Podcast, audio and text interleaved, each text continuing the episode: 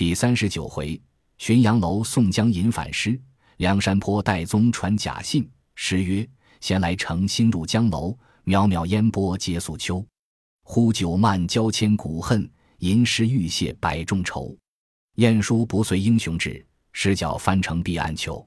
骚动梁山诸义士，一骑云拥闹江州。”话说当下，李逵把指头内倒了那女娘，酒店主人拦住说道：“四位官人，如何是好？”主人心慌，便叫酒保、过脉都想前来救他。就地下把水喷训，看看苏醒。扶将起来看时，额角上抹脱了一片油皮，因此那女子晕昏倒了。救得醒来，千好万好。他的爹娘听得说是黑旋风，先自惊的呆了半晌。那里敢说一言？看那女子已自说的话了。娘母取个手帕，自与他包了头，收拾了差还。宋江见他有不愿惊官的意思，便唤那老妇人问道：“你姓甚吗？那里人家？如今待要怎待？”那妇人道：“不瞒官人说，老身夫妻两口，姓宋，原是京师人，只有这个女儿，小字玉莲，因为家窘，他爹自教的他几曲儿。”胡乱叫他来这琵琶亭上卖唱养口，为他性急，不看头饰，不管官人说话，只顾便唱。今日这哥哥失手伤了女儿些个，终不成金官动词，连累官人。宋江见他说的本分，又且同姓，宋江便道：“你这甚人跟我到营里，我与你二十两银子，江西女儿日后嫁个良人，免在这里卖唱。”那夫妻两口便拜谢道：“怎敢指望许多？”但得三五两也十分足矣。宋江道：“我说一句是一句，并不会说谎。你便叫你老儿自跟我去讨与他。”那夫妻二人拜谢道：“深感官人救济。”戴宗埋怨李逵道：“你这厮要便与人合口，又教哥哥坏了许多银子。”李逵道：“指指头略擦的一擦，他自倒了。不曾见这般鸟女子嫩得娇嫩。”你便在我脸上打一百拳也不妨。宋江等众人都笑起来。张顺便叫酒保去说：“这些酒钱我自还他。”酒保听得到，不妨，不妨，只顾去。宋江那里肯，便道：“兄弟，我劝二位来吃酒，倒要你还钱，于理不当。”张顺苦死要还，说道：“难得哥哥会面，仁兄在山东时。”小弟哥两个也兀自要来投奔哥哥，今日天性得失尊严，全表博弈，非足为礼。戴宗道：“功名兄长，既然是张二哥向敬之心，仁兄取允。”宋江道：“这等却不好看。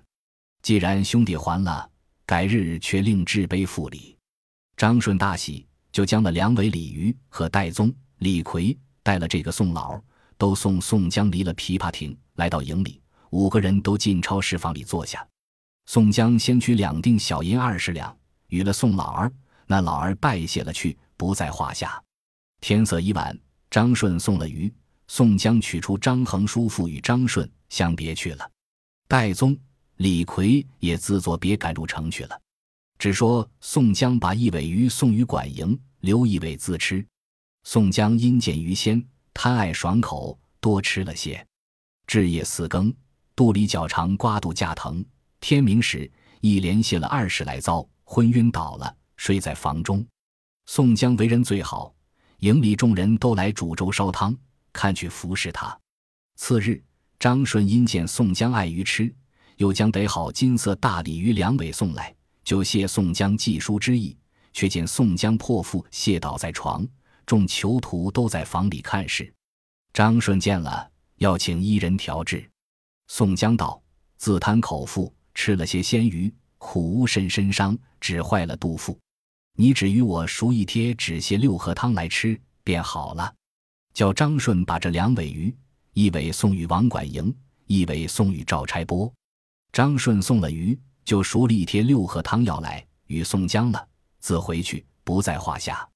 营内自有众人煎药服侍。次日，却见戴宗。李逵备了酒肉，竟来超市房看望宋江。只见宋江抱病才可，吃不得酒肉，两个字在房面前吃了，直至日晚相别去了，亦不在话下。只说宋江自在营中将息了五七日，觉得身体没事，病症已全，思量要入城中去寻戴宗。又过了一日，不见他一个来。次日早饭罢，陈牌前后揣了些银子，锁上房门，离了营里，信步出街来，径走入城，去州衙前左边询问戴院长家。有人说道：“他又无老小，直指本身，只在城隍庙间闭关阴安里歇。”宋江听了，寻访直到那里，已自锁了门出去了。却又来询问黑旋风李逵时，多人说道：“他是个没头神，又无住处，只在牢里安身。没地里的巡检，东边歇两日，西边歪几时，正不知他那里是住处。”宋江又询问卖鱼伢子张顺时，亦有人说道：“他自在城外村里住，便是卖鱼时，也只在城外江边。”只除非讨赊钱入城来，宋江听罢，又寻出城来，直要问到那里，独自一个闷闷不已。信步在出城外来，看见那一派江景非常，观之不足。正行到一座酒楼前过，仰面看时，旁边竖着一根望杆，悬挂着一个青布酒佩子，上写道“浔阳江正库”，雕檐外一面牌额，上有苏东坡大书“浔阳楼”三字。宋江看了，便道。我在郓城县时，只听得说江州好做浔阳楼，原来却在这里。我虽独自一个在此，不可错过，何不且上楼自己看完一遭？宋江来到楼前看时，只见门边朱红华表柱上两面白粉牌，各有五个大字，写道：“世间无比酒，天下有名楼。”宋江便上楼来，去靠江站一座格子里坐了，凭栏举目看时，端地好座酒楼。但见雕檐映日，画栋飞云，碧栏杆低阶轩窗，翠帘幕高悬户有，吹笙品笛，尽都是公子王孙。执盏晴壶，摆列着歌姬舞女。消磨醉眼，以清天万叠云山；勾惹银魂，翻瑞雪一江烟水。白平渡口，时闻渔父鸣郎；红鸟滩头，每见钓翁唧唧。楼畔绿槐啼野鸟，门前翠柳系花葱。宋江看罢浔阳楼，喝彩不已，凭栏坐下。酒保上楼来，唱了个诺，下了帘子，请问道：“官人还是要待客，只是自消遣？”宋江道：“要带两位客人，未见来。你且先取一樽好酒，果品肉食，只顾卖来，鱼便不要。”酒保听了，便下楼去。少时。一托盘把上楼来，一尊蓝桥风月美酒，摆下菜蔬食新果品暗酒，列几般肥羊、嫩鸡、酿鹅、精肉，尽是朱红盘碟。宋江看了，心中暗喜，自夸道：“这般整齐摇转，几处器皿，端地是好个江州。我虽是犯罪远流到此，却也看了些真山真水。我那里虽有几座名山古迹，却无此等景致。”独自一个，一杯两盏，倚栏畅饮，不觉沉醉。猛然默上心来，思想道：“我生在山东，长在运城，学历出身，结识了多少江湖上人，虽留得一个虚名，目今三旬之上，名又不成，功又不就，倒被纹了双颊，配来在这里。我家乡中老夫和兄弟，如何得相见？不觉酒涌上来，潸然泪下，临风触目。”感恨伤怀，忽然作了一首《西江月》词调，变换酒保所借笔砚，起身观完，见白粉壁上多有仙人题咏。宋江寻思道：“何不就书于此？倘若他日身荣，再来经过，重读一番，以记岁月，享今日之苦。”乘其酒兴，磨得墨浓，蘸得笔饱，去那白粉壁上挥毫，便写道。自幼曾攻经史，长成亦有权谋。恰如猛虎卧荒丘，潜伏爪牙忍受。不幸刺文双颊，那堪配在江州。他年若得报冤仇，血染浔阳江口。宋江写罢，自看了，大喜大笑，一面又饮了数杯酒，不觉欢喜，自狂荡起来，手舞足蹈，又拿起笔来，去那《西江月》后，再写下四句诗，道是。心在山东，身在吴，飘蓬江海漫皆遇。他时若遂凌云志，敢笑皇朝不丈夫。宋江写罢诗，又去后面大书五字道：“运城宋江作。”写罢，执笔在桌上，又自歌了一回，再饮过数杯酒，不觉沉醉，力不胜酒，便唤酒保计算了，取些银子算还，多的都赏了酒保。拂袖下楼来，踉踉跄跄，取路回营里来。开了房门，便倒在床上，一觉直睡到五更。酒醒时。全然不记得昨日在浔阳江楼上题诗一节，当日害酒，自在房里睡卧，不在话下。且说这江州对岸有个去处，唤作无为君，却是个野去处。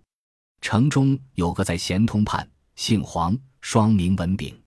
这人虽读经书，却是阿谀谄佞之徒，心地扁窄，只要嫉贤妒能。胜如己者害之，不如己者弄之。专在乡里害人。闻知这蔡九知府是当朝蔡太师儿子，每每来浸润他，时常过江来夜访知府，指望他引荐出职，再欲做官。也是宋江命运何当受苦，撞了这个对头。当日这黄文炳在私家闲坐，无可消遣，带了两个仆人，买了些实心礼物，自家一只快船渡过江来，竟去府里探望蔡九知府。恰恨撞着府里宫宴，不敢进去，却在回船边来归去。不期那只船仆人已揽在浔阳楼下。黄文炳因见天气宣热，且去楼上闲玩一回，信步入酒库里来看了一遭，转到酒楼上凭栏消遣。关键壁上题咏甚多，说道：“前人诗词也有做得好的，亦有歪谈乱道的。”黄文炳看了冷笑。正看到宋江题《西江月》词并所吟四句诗，大惊道：“这个不是反诗，谁写在此？”后面却书道：“运城宋江作五个大字。”黄文炳在读道：“自幼曾攻经史，长成亦有权谋。”冷笑道：“这人自负不浅。”又读道：“恰如猛虎卧荒丘，潜伏爪牙忍受。”黄文炳道：“那厮也是个不依本分的人。”又读不幸刺文双颊，那堪配在江州。黄文炳道：“也不是个高尚旗帜的人，看来只是个配军。”又读道：“他年若得报冤仇，血染浔阳江口。”黄文炳道：“这厮报仇误谁？却要在此间报仇？量你是个配军，做得甚用。”又读诗道：“心在山东身在吴，飘蓬江海漫皆遇。”黄文炳道：“这两句兀自可数。”又读道：“他时若遂凌云志，敢笑皇朝不丈夫。”黄文炳摇着头道：“这厮无礼，他却要塞过皇朝，不谋反待怎的？”再看了运城宋江作，黄文炳道：“我也多曾闻这个名字，那人多管是个小吏。”便叫酒保来问道：“做这两篇诗词，端地是何人题下在此？”酒保道。夜来一个人独自吃了一瓶酒，醉后疏狂，写在这里。黄文炳道：“约莫什么样人？”酒保道：“面颊上有两行金印，多管是牢城营内人，生得黑矮肥胖。”黄文炳道：“是了。”就借笔砚，取符纸来抄了，藏在身边，吩咐酒保休要刮去了。黄文炳下楼，自去船中歇了一夜。次日饭后，仆人挑了合账。一经又到府前，正值知府退堂在衙内，使人入去报府。多样时，蔡九知府遣人出来邀请在后堂。蔡九知府却出来与黄文炳叙罢韩文已毕，送了礼物，分宾坐下。黄文炳炳说道：“文炳夜来渡江，到府拜望，闻之宫宴，不敢擅入。今日重复拜见恩相。”蔡九知府道：“通判乃是心腹之交。”竟入来同坐何妨？下官有失迎迓，左右执事人献茶。茶罢，黄文炳道：“相公在上，不敢拜问，不知今日尊府太师恩相曾使人来否？”知府道：“前日才有书来。”黄文炳道：“不敢动问，京师近日有何新闻？”知府道：“家尊写来书上吩咐道，今日太史院司天监奏道，夜观天象。”刚兴赵林吴楚分野之地，敢有作号之人，随即体察剿除，嘱咐下官谨守地方。更兼揭示小儿谣言四句道：号国因家木，刀兵点水工，纵横三十六，拨乱在山东。因此特写封家书来，叫下官提备。黄文炳寻思了半晌，笑道：“恩相是非偶然也。”黄文炳袖中取出所抄之诗，程宇知府道：“不想却在于此处。”蔡九知府看了道：“这个却正是反诗，通判那里得来？”黄文炳道：“小生夜来不敢进府，回至江边无可消遣，却去浔阳楼上避热闲玩。”观看前人吟咏，只见白粉壁上新题下这篇。知府道：“却是何等样人写下？”黄文炳回道：“相公，上面明提着姓名，倒是运城宋江作。”知府道：“这宋江却是什么人？”黄文炳道：“他分明写，自道不幸刺文双颊，至今配在江州，眼见得只是个配军，牢城营犯罪的囚徒。”知府道：“谅这个配军。”做的甚吗？黄文炳道：“相公不可小觑了他。恰才相公所言，尊府恩向家书说小儿谣言，正应在本人身上。”知府道：“何以见得？”黄文炳道：“好国因家木，好攒国家钱粮的人，必是家头这个木字，明明是个宋字。第二句刀兵点水工，兴起刀兵之人，水边是个工字，明是个江字。”这个人姓宋，名江，又作下反诗，名是天数，万民有福。知府又问道：“何为纵横三十六，拨乱在山东？”黄文炳答道：“或是六六之年，或是六六之数，拨乱在山东。今郓城县正是山东地方。”这四句谣言已都应了。知府又道：“不知此间有这个人吗？”黄文炳回道：“小生夜来问的酒保时。”说到这人只是前日写下了去，这个不难，只取牢城营文册一查，便见有无。知府道：“通判高见极明。”便唤从人叫库子取过牢城营里文册簿来看。当时从人于库内取之文册，蔡九知府亲自检看，见后面果有于今五月间新配到囚徒一名，郓城县宋江。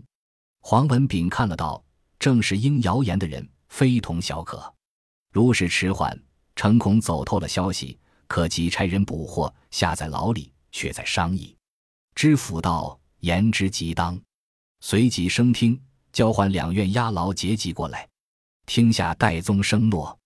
知府道：“你与我带了做工的人，快下牢城营里捉拿浔阳楼引反诗的犯人郓城县宋江来，不可时刻为误。”戴宗听罢，吃了一惊。心里只叫的苦，随即出府来，点了众阶级老子，都叫各去家里取了个人器械来，我监必城隍庙里取齐。戴宗吩咐了，众人各自归家去。戴宗即自作起身行法，先来到牢城营里，进入超市房，推开门看时，宋江正在房里，见是戴宗入来，慌忙迎接，便道：“我前日入城来，那里不寻便，因贤弟不在。”独自无聊，自去浔阳楼上饮了一瓶酒。这两日迷迷不好，正在这里嗨酒。戴宗道：“哥哥，你前日却写下甚言语在楼上？”宋江道：“最后狂言，忘记了，谁人记得？”戴宗道：“缺才知府唤我当庭发落，叫多带从人拿捉浔阳楼上提反诗的犯人郓城县宋江正身副官。”兄弟吃了一惊。先去稳住众做工的，在城隍庙等候。如今我特来先报知哥哥，却是怎的好？如何解救？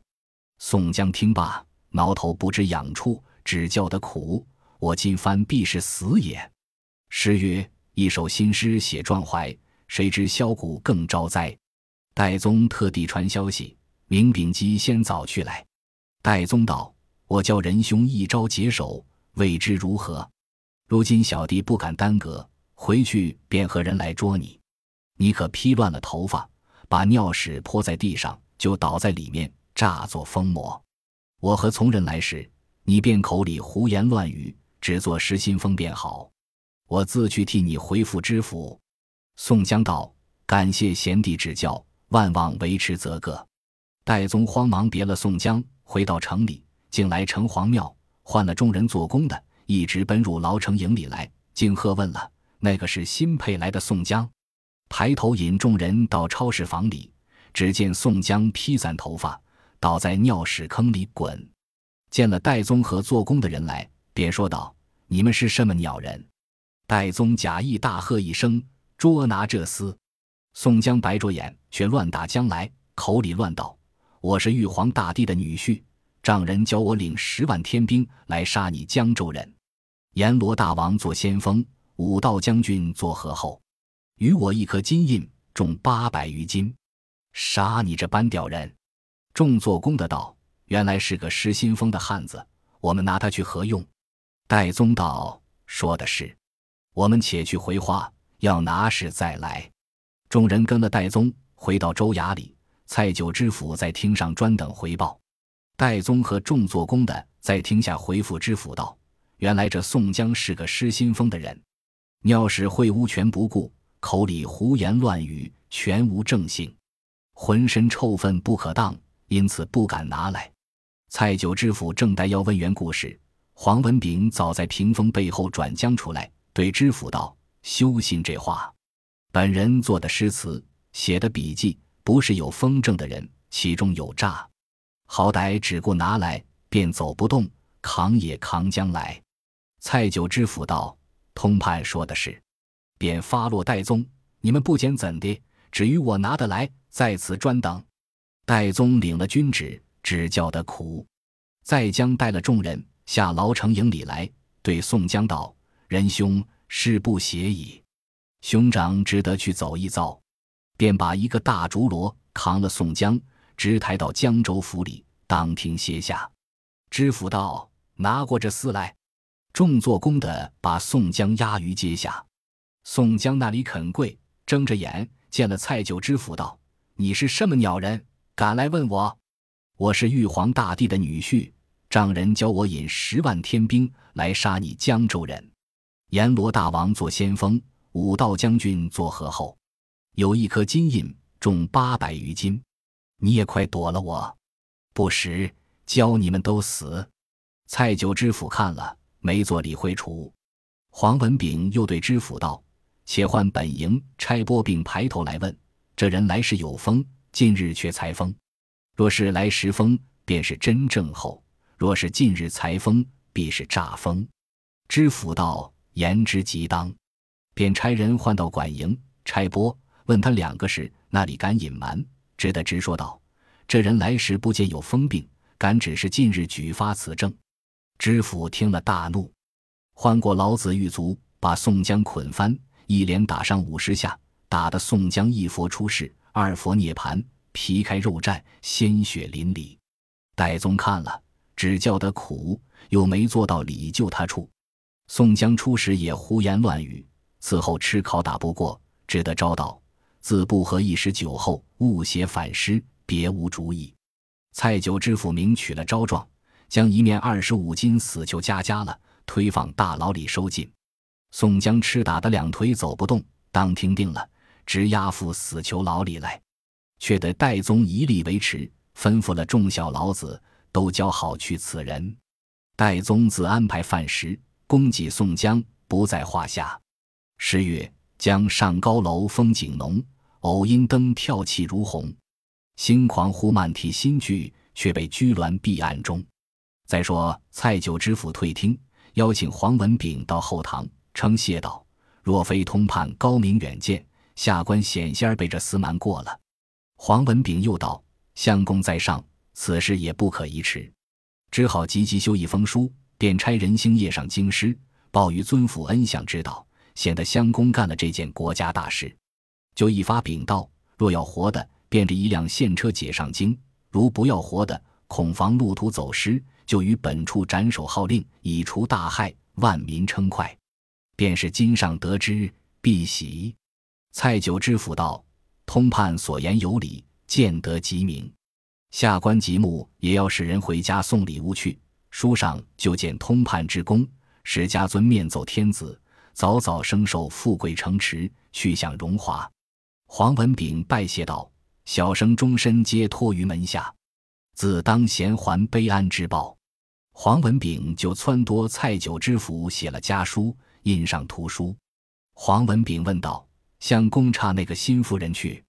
知府道：“本州自有个两院结集，唤作戴宗，会使神行法，一日能行八百里路程。只来早便差此人进往京师，只消旬日，可以往回。”黄文炳道：“若得如此之快，最好最好。”蔡九知府就后堂置酒管待了黄文炳。次日相辞知府，自回吴为军去了。是月。堪恨间邪用一身，是非干疾苦亲寻。至将忠义求灵雨，报应中当活剖心。且说蔡九知府安排两个信龙，打点了金珠宝贝完好之物，上面都贴了封皮。次日早晨，唤过戴宗到后堂，嘱咐道：“我有这般礼物，一封家书，要送上东京太师府里去，庆贺我父亲六月十五日生辰。日期将近。”只有你能干去得，你修此辛苦，可与我星夜去走一遭，讨了回书便转来，我自重重的赏你。你的程途都在我心上，我已料着你神行的日期，专等你回报，切不可沿途耽搁，有误事情。戴宗听了，不敢不依，只得领了家书信龙，便拜辞了知府，调回下处安顿了。却来老李对宋江说道：“哥哥放心。”知府差我上京师去，只旬日之间便回，就太师府里使些见识，解救哥哥的事。每日饭食，我自吩咐在李逵身上，委着他安排送来，不交有缺。仁兄且宽心守耐几日。宋江道：“望凡贤弟救宋江一命，则个。”戴宗叫过李逵，当面吩咐道：“你哥哥误提了反诗，在这里吃官司，未知如何？”我如今又持差往东京去，早晚便回。老李哥哥犯时，招募全靠着你看去他则个。李逵应道：“赢了反诗，打什么鸟紧？万千谋反的，倒做了大官。你自放心东京去，老李谁敢奈何他？我好便好，不好，我使老大斧头砍他娘。”戴宗临行，又嘱咐道：“兄弟小心，不要贪酒，失误了哥哥饭食。”休得出去醉了，饿着哥哥。李逵道：“哥哥，你自放心去。若是这等一计时，兄弟从今日就断了酒，待你回来却开。早晚只在牢里服侍宋江哥哥，有何不可？”戴宗听了大喜，道：“兄弟若得如此发心，兼一手看哥哥，又好。当日作别自去了。”李逵真个不吃酒，早晚只在牢里服侍宋江，寸步不离。不说李逵自看去宋江，且说戴宗回到下处，换了腿兵护膝，八搭麻鞋，穿上杏黄衫，整了搭脖，腰里插了宣牌，换了金泽，便袋里藏了书信、盘缠，挑上两个信笼，出到城外，身边取出四个甲马，去两只腿上每只各拴两个，肩上挑上两个信笼，口里念起神行法咒语来。怎见得神行法效验？有西江月为证。仿佛浑如驾雾，依稀好似腾云，如飞两脚当红尘，月岭登山去紧。顷刻才离乡镇，片时又过州城。金钱甲马果通神，万里如同眼近。当日戴宗离了江州，一日行到晚，投客店安歇，解下甲马，取数墨金钱烧送了。过了一宿，次日早起来，吃了素食，离了客店。又拴上四个甲马，挑起信笼，放开脚步便行。端地是耳边风雨之声，脚不点地。路上略吃些素饭、素酒、点心，又走。看看日暮，戴宗早些了，又投客店宿歇一夜。次日起个五更，赶早凉行，拴上甲马，挑上信笼，又走。约行过了三二百里，已是四排时分，不见一个干净酒店。此时正是六月初旬天气，蒸得汗雨淋漓，满身蒸湿，又怕中了暑气。正饥渴之际，早望见前面树林侧手一座傍水临湖酒肆。戴宗拈指间走到跟前看时，干干净净，有二十副座头，尽是红油桌凳，一带都是箭窗。戴宗挑着信笼入到里面，捡一副稳便座头，卸下信笼，解下腰里搭脖，脱下杏黄衫。喷口水，晾在窗栏上。戴宗坐下，只见个酒保来问道：“上下打几浇酒？要什么肉食下酒，或鹅猪羊牛肉？”戴宗道：“酒便不要多，与我做口饭来吃。”酒保又道：“我这里卖酒卖饭，又有馒头粉汤。”戴宗道：“我却不吃荤酒，有肾素汤下饭。”酒保道：“加料麻辣鹿豆腐如何？”戴宗道：“最好，最好。”酒保去不多时，录一碗豆腐，放两碟菜蔬，连筛三大碗酒来。戴宗正饥又渴，一上把酒和豆腐都吃了，却待讨饭吃，只见天旋地转，头晕眼花，就瞪边便道：“酒保叫道：‘到了！’只见店里走出一个人来，怎生模样？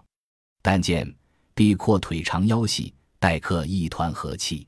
梁山坐眼英雄。”汉帝忽虑朱贵，当下朱贵从里面出来说道：“且把信龙将入去，先搜那厮身边有甚东西。”便有两个伙家去他身上搜看，只见便袋里搜出一个纸包，包着一封书，取过来递与朱头领。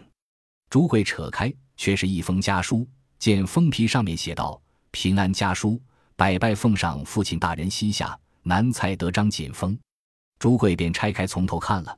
见上面写道：“见今拿的应谣言体反噬山东宋江，监收在牢一节，听候施行。”朱贵看罢，惊得呆了，半晌则生不得。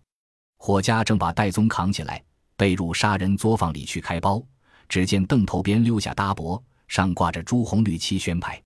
朱贵拿起来看时，上面雕着银字，倒是江州两院押牢劫级戴宗。朱贵看了道：“且不要动手。”我常听的军师所说，这江州有个神行太保戴宗，是他挚爱相识，莫非正是此人？如何盗宋书去害宋江？这一段事却又得天性担主，宋哥哥性命不当死，撞在我手里。你那伙家，且与我把解药救醒他来，问个虚实缘由。当时伙家把水调了解药敷起来，灌浆下去。须臾之间，只见戴宗舒眉展眼。便扒起来，却见朱贵拆开家书在手里看，戴宗便叫道：“你是甚人？好大胆，却把蒙汗药麻烦了我。如今又把太师府书信扇开，拆毁了封皮，却该甚罪？”朱贵笑道：“这封鸟书打神魔不紧，休说拆开了太师府书札，便有厉害。俺这里兀自要和大宋皇帝做个对头的。”戴宗听了大惊，便问道。足下好汉，你却是谁？愿求大名。朱贵答道：“俺这里行不更名，坐不改姓。梁山坡好汉汉帝忽虑朱贵的便是。”戴宗道：“既然是梁山坡头领时，定然认得吴学究先生。”朱贵道：“吴学究是俺大寨里军师，执掌兵权，足下如何认得他？”戴宗道：“他和小可挚爱相识。”朱贵道。一闻军师多增说来，兄长莫非是江州神行太保戴院长？戴宗道：“小可便是。”朱贵又问道：“前者宋公明断配江州，经过山寨，吴军师曾寄一封书与足下，如今却盗去害宋三郎性命。”戴宗又说道：“宋公明和我又是挚爱弟兄，他如今为淫了反师，救他不得。我如今正要往京师寻门路救他。”我如何肯害他性命？朱贵道：“你不信，请看蔡九知府的来书。”戴宗看了，自吃一惊，却把吴学究出寄的书与宋公明相会的话，并宋江在浔阳楼最后误体反诗一事，都将被细说了一遍。朱贵道：“既然如此，请院长亲到山寨里与众头领商议良策，可救宋公明性命。”朱贵慌忙叫备分立九十。管带了戴宗，便向水亭上去着对港，放了一支号箭。想见到处早有小喽啰摇过船来，朱贵便同戴宗带了信龙下船，到金沙滩上岸，引至大寨。吴用见报，连忙下关迎接，见了戴宗，叙礼道：“间别久矣，今日甚风吹得到此，且请到大寨里来，与众头领相见了。”朱贵说起戴宗来的缘故，如今宋公明渐渐在彼。晁盖听得，慌忙请戴院长坐地，悲问：“原和我宋三郎吃官司，为因什么事起来？”戴宗却把宋江引反诗的事，一一对晁盖等众人说了。晁盖听罢大惊，便要齐请众头领，点了人马下山去打江州，就取宋三郎上山。吴用见道：“哥哥不可造次，江州离此间路远，军马去时，诚恐因而惹祸，打草惊蛇，盗送宋公明性命。此一件事不可力敌，只可智取。吴用不才，略施小计，只在戴院长身上，定要救宋三郎性命。”晁盖道：“愿闻军师妙计。”吴学究道：“如今蔡九知府却差院长送书上东京去。”讨太师回报，指这封书上将计就计，写一封假回书，叫院长回去。书上只说叫把犯人宋江且不可施行，便须密切查的当人员解赴东京，问了详细，定行处决示众，断绝童谣。等他解来此间经过，我这里自差人下山夺了。此计如何？晁盖道：倘若不从这里经过，却不误了大事。公孙胜便道。这个河南，我们自着人去远近探听，遮莫从那里过。勿要等着，好歹夺了，只怕不能勾他解来。晁盖道：“好却是好，只是没人会写蔡京笔记。”吴学究道：“吴用已思量心里了。如今天下盛行四家字体，是苏东坡、黄鲁直、米元璋、蔡太师四家字体。苏、黄、米、蔡。”宋朝四绝，小生曾和济州城里一个秀才做相识，那人姓萧，名让，因他会写诸家字体，人都唤他做圣手书生，又会使枪弄棒、舞剑抡刀。吴用知他写的《蔡京笔记》，不若央及戴院长，就到他家转到泰安州岳庙里，要写到碑文，先送五十两银子在此做安家之资，便要他来。随后却使人赚了他老小上山，就叫本人入伙，如何？晁盖道：“书有他写，便好歹也需用使个图书印记。”吴学究又道：“吴用再有个相识，小生一思量在肚里了。这人也是中原一绝，现在济州城里居住，本身姓金，双名大坚，开得好石碑文，题得好图书玉石印记，亦会枪棒厮打。”因为他雕得好玉石，人都称他做玉壁匠，也把五十两银去，就赚他来捐碑文。到半路上，却也如此行变了。这两个人山寨里亦有用他处。晁盖道：“妙哉！当日且安排筵席，管待戴宗，就晚些了。次日早饭罢，烦请戴院长打扮作太保模样，将了一二百两银子，拴上甲马，便下山。”把船渡过金沙滩上岸，拽开脚步奔到济州来。没两个时辰，早到城里，询问圣手书生萧让住处。有人指道，只在州衙东守文庙前居住。戴宗进到门首，咳嗽一声，问道：“萧先生有吗？”只见一个秀才从里面出来。那人怎生模样？有诗为证：“青山雾冒气冷冷，顷刻龙蛇比底生。”米菜酥黄能仿佛，善书圣手有名声。那萧让出到外面，见了戴宗，却不认得，便问道：“太保何处？有甚见教？”戴宗施礼罢，说道：“小可是泰安州岳庙里打工太保，今为本庙重修五岳楼，本州上户要刻到碑文，特地教小可积白银五十两做安家之资，请秀才便那尊布，同到庙里作文则个。”选定了日期，不可迟滞。萧让道：“小生只会作文及书单，别无甚用。如要立碑，还用刊字匠作。”戴宗道：“小可再有五十两白银，就要请玉壁匠金大坚刻石。拣定了好日，万望二位便那尊布。”萧让得了五十两银子，便和戴宗同来寻请金大坚。正行过文庙，只见萧让把手指道：“前面那个来的。”便是玉壁匠金大坚。戴宗抬头看时，见那人眉目不凡，资质秀丽。那人怎生模样？有诗为证：“奉篆龙章信手生，雕镌印信更分明。人称玉璧非虚玉，医院持生第一名。当时萧让唤住金大坚，交与戴宗相见。且说泰安州岳庙里重修五岳楼，众上护要力道碑文碣石之事。这太保特地各积五十两银子来请我和你两个去。金大坚见了银子，心中欢喜。两个邀请戴宗就九寺中史故三碑，致谢书史管待了。戴宗就赋予金大坚五十两银子做安家之资，又说道：“阴阳人已检定了日期，请二位今日便凡动身。”萧让道：“天气宣热，今日便动身也行不多路，前面赶不上宿头，只是来日起个五更挨门出去。”金大坚道：“正是如此说。”两个都约定了，来早起身，各自归家收拾动用。萧让刘戴宗在家速些。次日五更，金大坚持了包裹行头来和萧让、戴宗三人同行。离了济州城里，行不过十里多路。戴宗道。二位先生慢来，不敢催逼。小可先去报知众上户来接二位。拽开布束，争先去了。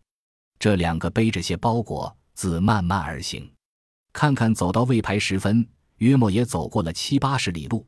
只见前面一声呼哨响，山城坡下跳出一伙好汉，约有四五十人。当头一个好汉，正是那清风山王矮虎，大喝一声道：“你那两个是什么人？”那里去？孩儿们拿着四曲仙儿吃酒。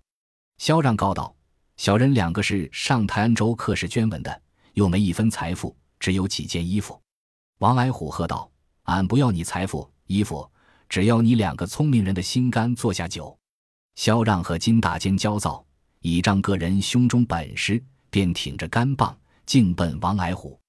王矮虎也挺坡刀来斗两个，三人各使手中器械。约战了五七合，王矮虎转身便走，两个却带去赶。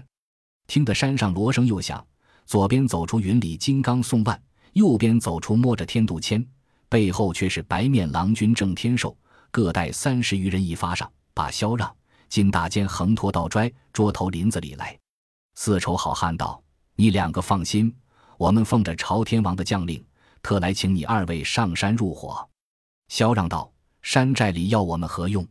我两个手无缚鸡之力，只好吃饭。杜迁道：“吴军师一来与你相识，二乃知你两个武艺本事，特使戴宗来宅上相请。”萧让、金大坚都面面思去，作声不得。当时都到汉地忽律朱贵酒店里，相待了分例酒食，连夜换船，便送上山来。到得大寨，晁盖。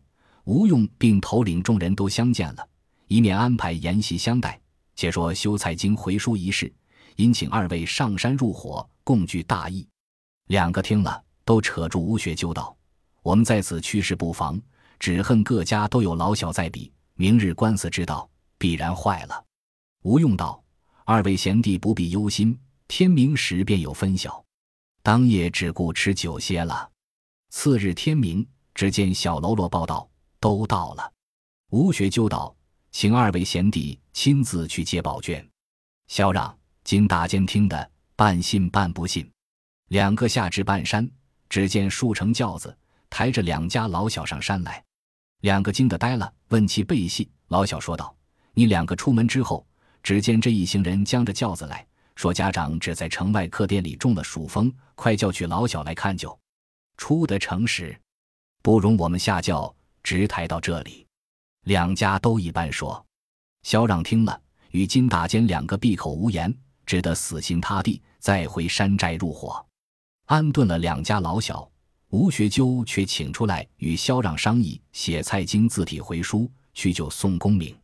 金大坚便道：“从来雕得蔡京的诸样图书名讳字号。”当时两个动手完成，安排了回书，备个筵席。便送戴宗启程，吩咐了背系书意。戴宗辞了众头领，相别下山。小喽啰已把船只渡过金沙滩，送至朱贵酒店里。戴宗取四个甲马拴在腿上，作别朱贵，拽开脚步登城去了。且说吴用送了戴宗过渡，自同众头领再回大寨筵席。